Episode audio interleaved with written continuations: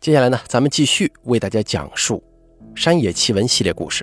本故事节选自天涯论坛楼主旷野孤行客，由大开为您播讲。咱们今天呢，给大家讲的故事名字叫做《张天师传奇》。不过，咱们这里讲的张天师的故事，跟历史上的张天师可没有关系啊。只因为这位高人姓张，又从事的是算命、看相、看风水这种职业。他周边的朋友就戏谑地称呼他为天师。天师的外号越传越远，越传越有名，基本上就成了这个高人的代号了。他的本名是什么，反而知道的人不多了。这位张天师啊，年龄不大，现在也不过四十。我们这座城市在中国佛教的历史上占据了比较重要的地位，但大家礼佛的氛围啊不是很浓，倒是多信鬼神。能够算命、看相、看风水的能人可以说是辈出啊！张天师能在这个年龄出名，实在是不容易，所以我称呼他为高人。按他自己的话来说，就是他注定吃这碗饭。为什么这么说呢？第一，他这个人长得比较丑，头上有两个旋儿，因此呢，头发总是梳不整齐。一字眉、深眼眶、小眼珠，给人一种阴郁的感觉，并且大龅牙，说话的时候唾沫乱飞。第二，他这个人绝顶聪明，却对读书没什么兴趣。虽然没什么兴趣，但他的成绩却非常好。他有一个朋友，读高中的时候啊，成绩挨不了他的清，什么意思呢？就是比张天师差得很远，最后考上了一所985大学。不过那个时候有没有“九八五”这个概念，咱不清楚。就是按照现在的说法来看了。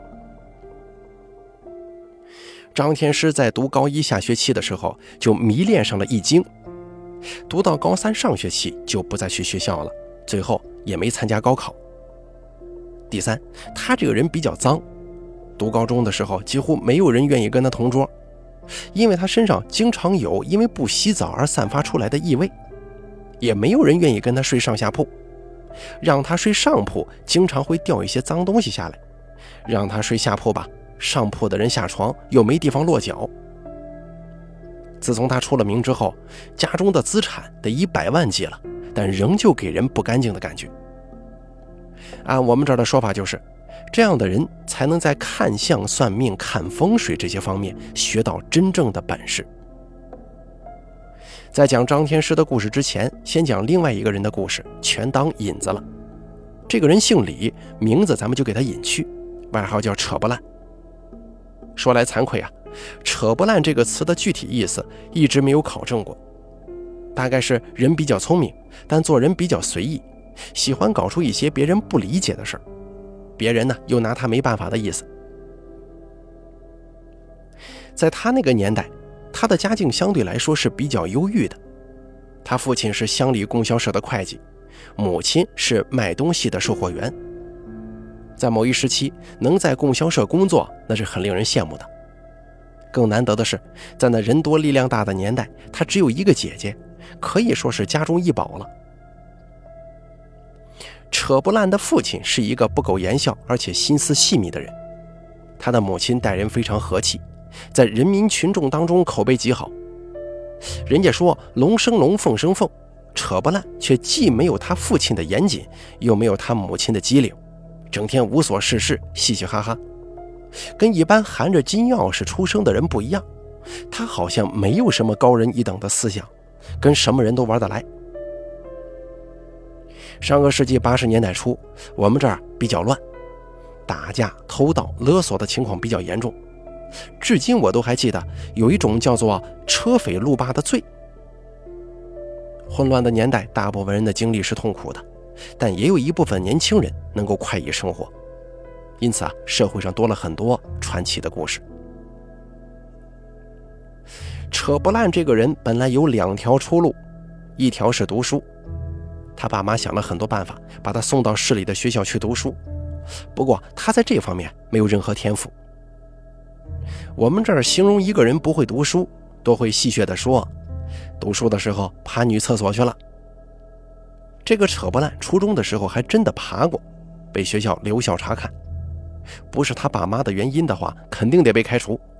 勉勉强强，最终混了个毕业。还有另一条出路，就是当兵。这也是扯不烂当时最想做的事儿。按理来说，他想当兵，他家中也是可以操作的。但是他是独子啊，他妈跟他奶奶坚决不同意，只能作罢。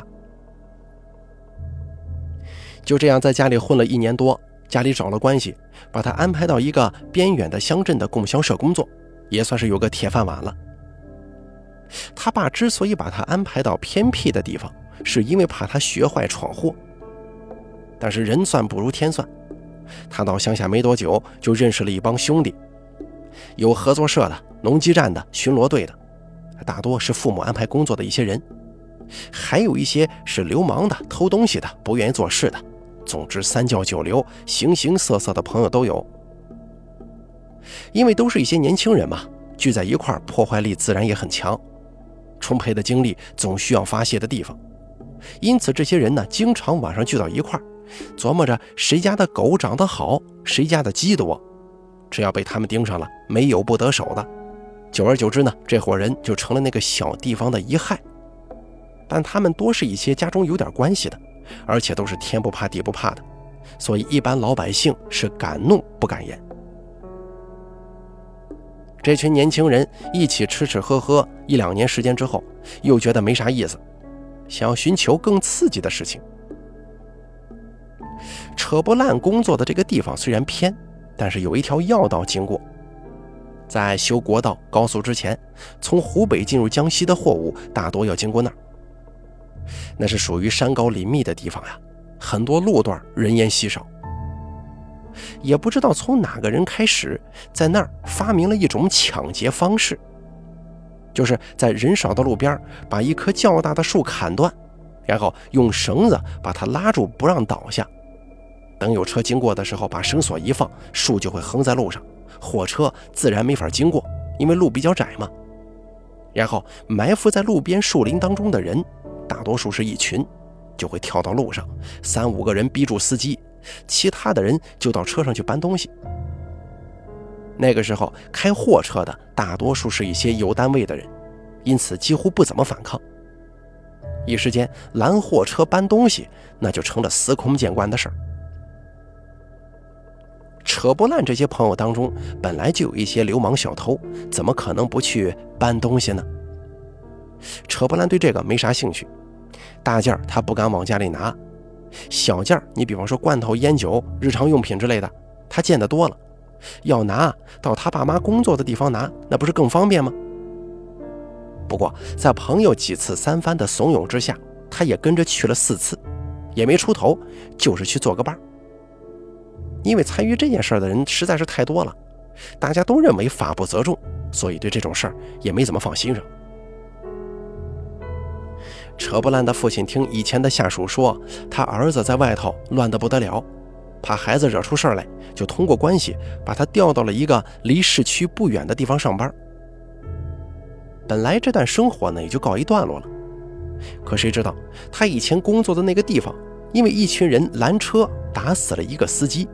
正好又碰上严打时期，一时间抓了好多人，有几个人抓进去，没过多长时间就枪毙了。一时间参加过的人是惶惶不可终日，纷纷南下打工。扯不烂这一方面呢，心中惴惴不安；另一方面又抱有侥幸，认为自己只是过去看看，没参与，应该没事有一天，扯不烂在路上碰到一个朋友，就是一起曾经参与过拦车的。两个人就坐在河边聊天，聊了一阵河对岸来了三个人，冲他们叫：“后生啊，快来抽根烟，我们想去一下某某地方，麻烦你们带个路吧。”听到有烟抽，扯不烂的朋友一下子来了精神，就走了过去。扯不烂正好想去撒尿，就没过去。当扯不烂的朋友一靠近这三个人，心中就觉得不妥，赶忙对扯不烂大声喊：“快走吧！”这几个是来捉人的。原来这三个是警察。扯不烂的朋友一下子感觉到了杀气，可是他的话还没说完，就被这三个人扭了，放倒在地。因为听了太多枪毙的故事啊，扯不烂一下子没了命的跑，也没回家，在外头躲到天黑，然后摸黑走到火车站，扒上一列火车逃去了广东。可是他那位朋友就没这么幸运了，被枪毙了。扯不烂的父母在家急得不得了啊！一方面怕儿子在外头受苦，另一方面又怕儿子被抓住，所以想打听又不敢打听，只能干着急。正好那个时候有个算命的到那儿算命，也是病急乱投医。扯不烂的母亲就把算命先生请到家中，打算问一问扯不烂的吉凶。她是一个极为聪明的女人，把年庚生辰报上去之后，笑眯眯地问算命先生：“师傅，我家这孩子跟他说没，没一个人能看得上他。你说我家这条件也没有很差，这是怎么回事啊？你说他有老婆讨吗？”算命先生听了之后笑了笑说。嘿，你这位表嫂可没说实话哟。扯不烂的母亲仍旧面不改色地说：“你这个师傅也真是的，哪有什么事实不事实的？”算命先生说：“表嫂啊，今天我就多说两句，你听了之后可千万别生气。你今天可不是来问你孩子的婚姻的。”扯不烂的母亲见过世面，淡淡的说：“师傅，那你说吧。”我今天想问你点什么呢？算命先生说：“你的崽今年有一难呢，这一难还很凶险呢。”此言一出，扯不烂的母亲当时心中一震，心里已经信了这个算命先生八九分了。为什么呢？因为他儿子这种事儿啊，只有他跟他老公知道。于是赶忙陪笑脸问：“师傅，这个事儿有化解吗？”算命先生叹了口气，说了一些术语，扯不烂的母亲自然听不懂了，然后解释说：“你家这个崽呀，过得了这个关，日后会大富大贵的。”扯不烂的母亲长叹一口气说：“还大富大贵呢？只要他肯听我们半句话，哪里过得了今天这样的日子？”算命先生说：“表嫂啊，不怕你笑话，我这个人呢，好点名声。”这个事儿我要是帮你搞成了，日后麻烦你帮我传一下名声，怎么样？扯不烂的母亲赶忙说：“师傅，您放心吧，如果此事能成，我一定报您的恩。”算命先生沉吟了一会儿，对扯不烂的母亲说：“表嫂啊，你这个崽现如今在南下，你赶快派人去找，要赶快北上。不是我吓唬你，你这个崽南下就是羊入虎口。”猪上案板，很麻烦的。扯不烂的母亲眼泪一下子就掉出来了。这人海茫茫的，我上哪里去找他？表嫂啊，你不去找，你怎么能找得到呢？你要是去找了，我保证用不了多久，一定会找得到。扯不烂的母亲心中没底。算命先生又说：“这位表嫂啊，你就别哭了。按我来说。”你这个崽没什么事儿。扯不烂的母亲听了这句话，赶忙抽出两张十块钱塞给算命先生，可算命先生硬是不收，说道：“表嫂，我这个人只有赚两块钱的命，这里进那里会出，你给我拿两块钱，我这心中啊就欢喜的不得了了。”没办法，扯不烂的母亲只能给算命先生两块钱，连夜跟丈夫商量。商量来商量去，觉得我们那儿去保安的人比较多，只能去那儿碰碰运气了。在那个年代，普通人通信基本是靠写信。扯不烂的父亲抄了几个厂里的地址，啊，广东的，就开始南下了。他知道扯不烂吃不了苦，在厂里肯定干不长，只能投奔老乡。扯不烂父亲干部当久了，也吃不了太大的苦，一下火车就找地方吃饭。操作一下，这个是可以报销的吗？一碗饭还没吃完，不经意一抬头，真是又惊又喜呀！只见扯不烂也进到这个小饭店来吃饭了。原来啊，扯不烂本来是跟着一个朋友到了深圳，住了几天，跟朋友宿舍的一个人发生了一点小矛盾，一赌气借了点钱，准备到福建去呢。事情已经发生了，扯不烂的父亲倒也没有很严厉的批评他。可怜天下父母心，大概就是如此吧。父子两个商量了很久，才决定让扯不烂到江苏去。宁可信其有嘛，到江苏应该算是北上了。不知道是巧合还是怎么着，扯不烂朋友住的那一片啊，后来突然彻查边防证，好多在江西犯了事儿逃到深圳的都被抓起来遣送回江西了。这个呢，让扯不烂都惊出一身冷汗呢。他心中暗想：如果真有发达的那一天，一定得去感谢那个算命先生。扯不烂虽然逃过这一劫，但他似乎也把人生的幸运全部用完了。接下来就不停地走下坡路。他这个人呢，吃不了苦，又懒散惯了，工厂的制度他哪里受得了？因而多是这个厂做一个月，那个厂做半个月。人家打工都不停往家里寄钱，他呢还得到处借钱过日子。认识他的人都说，他爷老子贪污的多了，他儿子受现世报呢。人都是有尊严的。但在生活压力面前，尊严往往会变得脆弱不堪。扯不烂因为经常跟大家借钱过日子，自然不敢得罪谁。别人说他，很多时候只能笑着转移话题。在江苏打了三年的工，钱没赚到一分，还欠了一屁股债，没办法呀，只能回家了。做儿女的，不论怎么忤逆，多么不堪，在父母眼中都只是误入歧途或者一时糊涂。等长大一点，自然会变好的。扯不烂回家以后做过很多事儿，都是以失败而告终。他父亲慢慢变得有点心灰意冷了。与其徒劳无功折腾，还不如让他待在家里，等他成熟了再说。可偏偏扯不烂又是一个闲不住的人，他渐渐学会了赌博。扯不烂父母一看这样不行啊，于是商量着给扯不烂娶个媳妇儿。这个在我们那儿也算是一种逼着人成熟的手段。其实我一直有个疑惑：年轻的女孩子为什么总是喜欢一些看起来坏坏的男孩呢？就像我啊，见证了太多鲜花插在牛粪上的例子。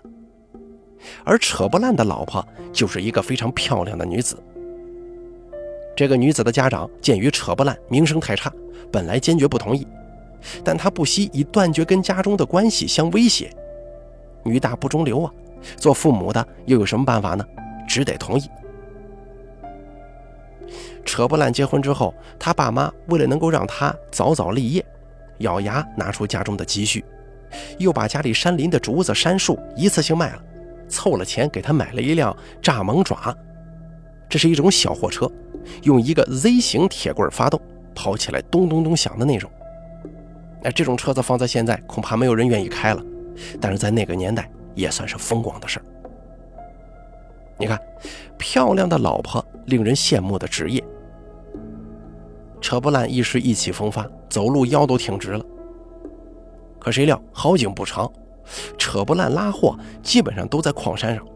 那个时候矿山上现金多呀，自然免不了赌博。偏偏扯不烂运气极差。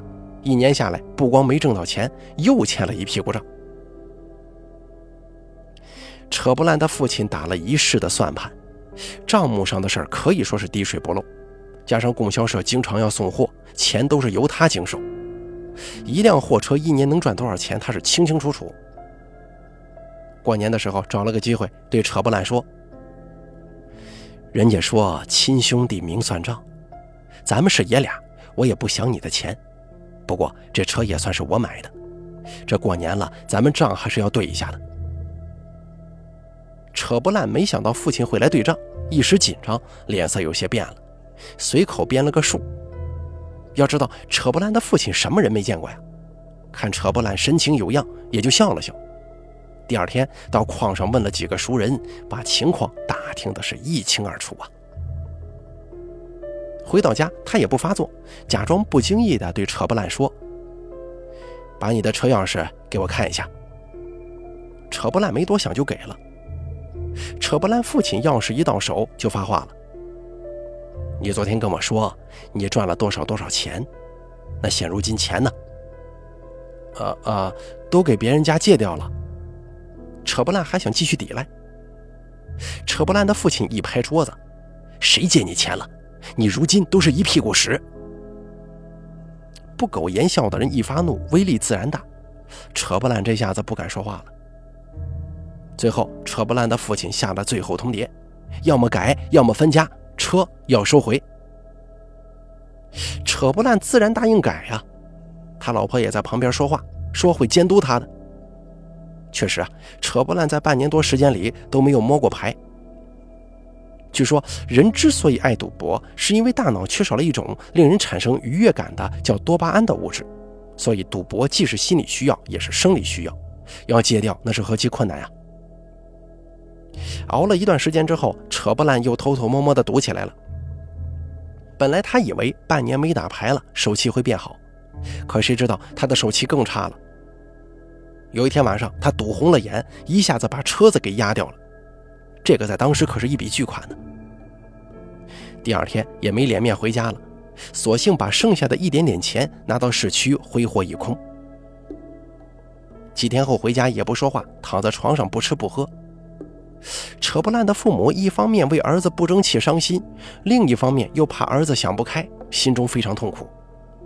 想来想去啊，决定把他们剩下的一点钱拿出来，又厚着脸皮跟亲戚朋友借了一点，给扯不烂。买了一辆新车，扯不烂的父亲从村里会计做起，过了几十年好日子，人生暮年却要低声下气去借钱，有时候跟他关系好的朋友聊着聊着，不禁泪流满面呢。这次扯不烂也发了毒誓，要是再去赌，就不得好死。在那个时期，能买得起车跑运输，就是稳赚不赔的生意。扯不烂自觉对不起父母妻子啊，再加上女儿也快出生了，这个做事呢就渐渐用心。一年不到把账还了，还存了一点钱，眼看日子一天好似一天。可是扯不烂又没控制住，这回输得极其干脆，五个钟头不到，钱没了，车没了，还欠了一大笔债。没过几天，一群人就跑到扯不烂家里要账，不给钱就不走。扯不烂的父亲受不了这样的屈辱，气得晕倒在地。他母亲只能强忍泪水做饭赔笑脸。不是扯不烂姐夫担保，事情还不知道会怎么样呢。一时间，这个家成了附近最大的笑话。扯不烂的父亲为此病在床上，常常气得用手砸床。精神好一点了，就叫扯不烂的母亲把两个亲家叫到家中，就交代。我辛苦一世，被这个遭天收的两下子就给搞没了。这个家呀，够呛能行了。你们养了个好闺女，被我家里害了。你们赶快把她接回去，不能让我家混小子给你们家闺女耽误了。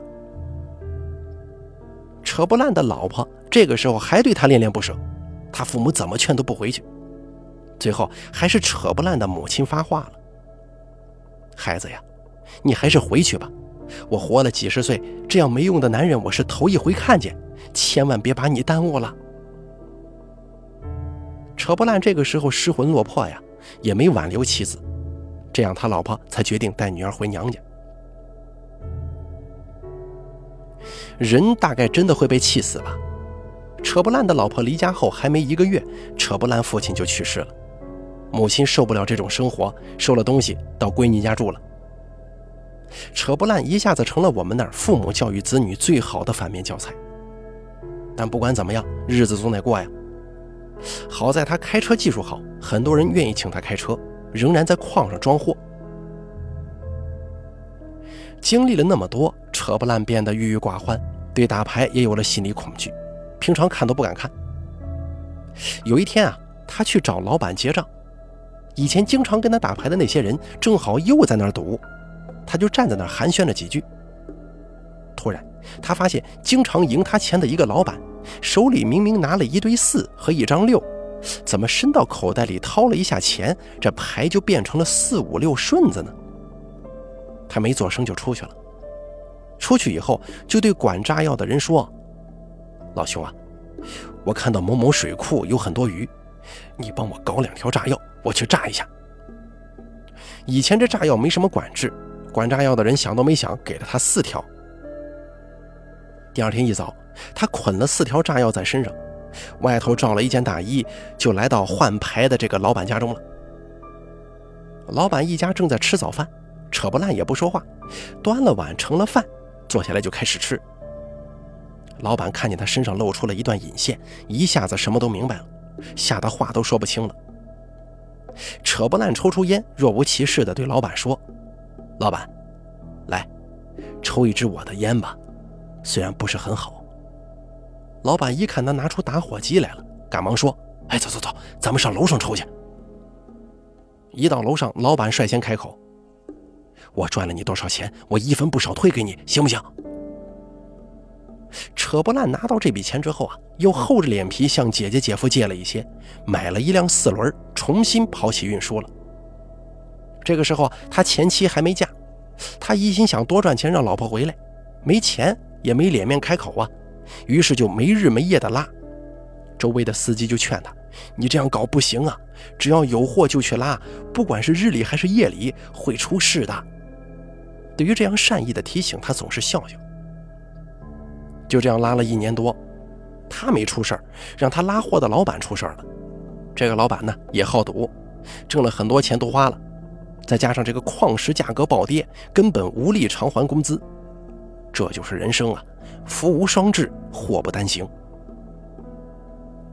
矿场老板为了周转，直接跟扯不烂摊牌，就说钱我没有，现如今呢只有这样了。我这儿有个矿井，底成七万块钱，你要不要？你要的话，再拿三万块钱给我，你就自己开矿自己拉，我包你挣钱。这个倒真不是矿老板豪爽，而是那个矿井出的石头稀有金属含量不高，行情不好的时候基本卖不出去，隔行如隔山呐，其他人怎么会知道呢？这个时候，扯不烂的姐夫又站出来了，劝他把这个矿井接下来，到合作社贷款，他来担保。这矿接下来之后啊，扯不烂的日子并没有变得好过，反而更操心了。因为他这个矿品质不好，辛辛苦苦一年也就赚得到一点点钱，跟他跑运输相比还少呢。他几次想转手，他姐夫总劝他：“行了，少挣点就少挣点，有矿在这儿，你细水长流，怕什么呀？”有时候人要发财，真的是一瞬之间的事儿。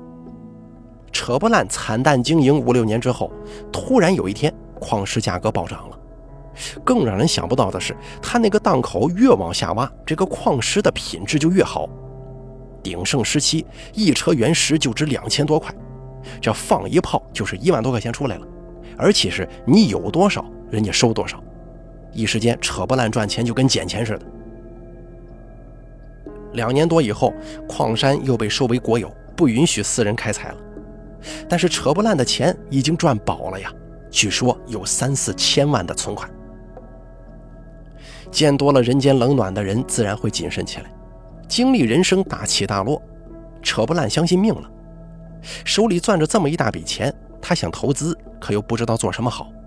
思来想去，还是得找个人问问前程啊。有一天，他特意穿得脏兮兮的，来到一条算命看相集中的街上。走来走去，看到张天师在那儿摆了一个摊子，他心想：这个后生既没残疾也没瞎，后生年轻到这街上混一口饭吃，恐怕是真有本事。我就去这儿问一下看看得了。到了这个摊子前头，就问后生啊：“你这里是看相还是算命呢？”张天师反问道：“你这个老板是想看相还是想算一下呢？”哎呀，我还老板呢。现如今日子难过呀，到你这里来问一下有什么出路没有？张天师也是笑了笑说：“哟，你这个老板是想试一下我的手艺是吗？”啊，你你这怎么说法呀？什么说法？现如今你这个老板可谓是春风得意呀，别看你今天穿的邋里邋遢，你的钱啊饱了多了。你要想买，我估计这半条街你都能买得下来呀。扯不烂心中有点吃惊，笑了笑说：“哼，我要是有这么多钱就行了。”张天师摇了摇头说：“钱是你自己的，别人拿不走。你有多少钱，你心中就跟个明镜似的。”扯不烂不正面搭话，说道：“后生，你说，在你这算命多少钱呢？”三十块。你这个人真不会做生意，人家这条街都是十块，你怎么要三十呢？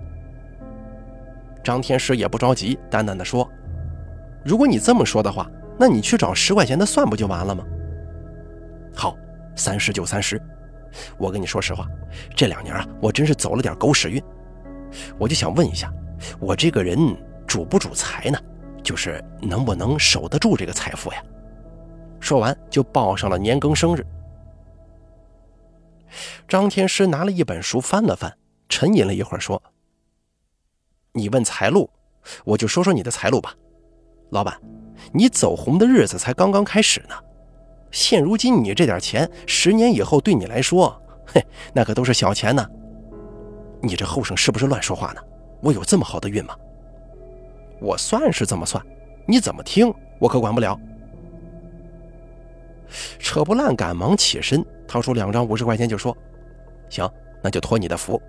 如果真有这样的日子，我还会来谢你的。”张天师接了钱，装到口袋里，连声多谢都没有。不过据说这个扯不烂呢，后来还真的混到了如日中天的地步呀。好了，咱们今天的故事就说到这儿了，感谢您的收听，咱们下期再见。本故事节选自天涯论坛，楼主旷野孤行客由大开为您播讲。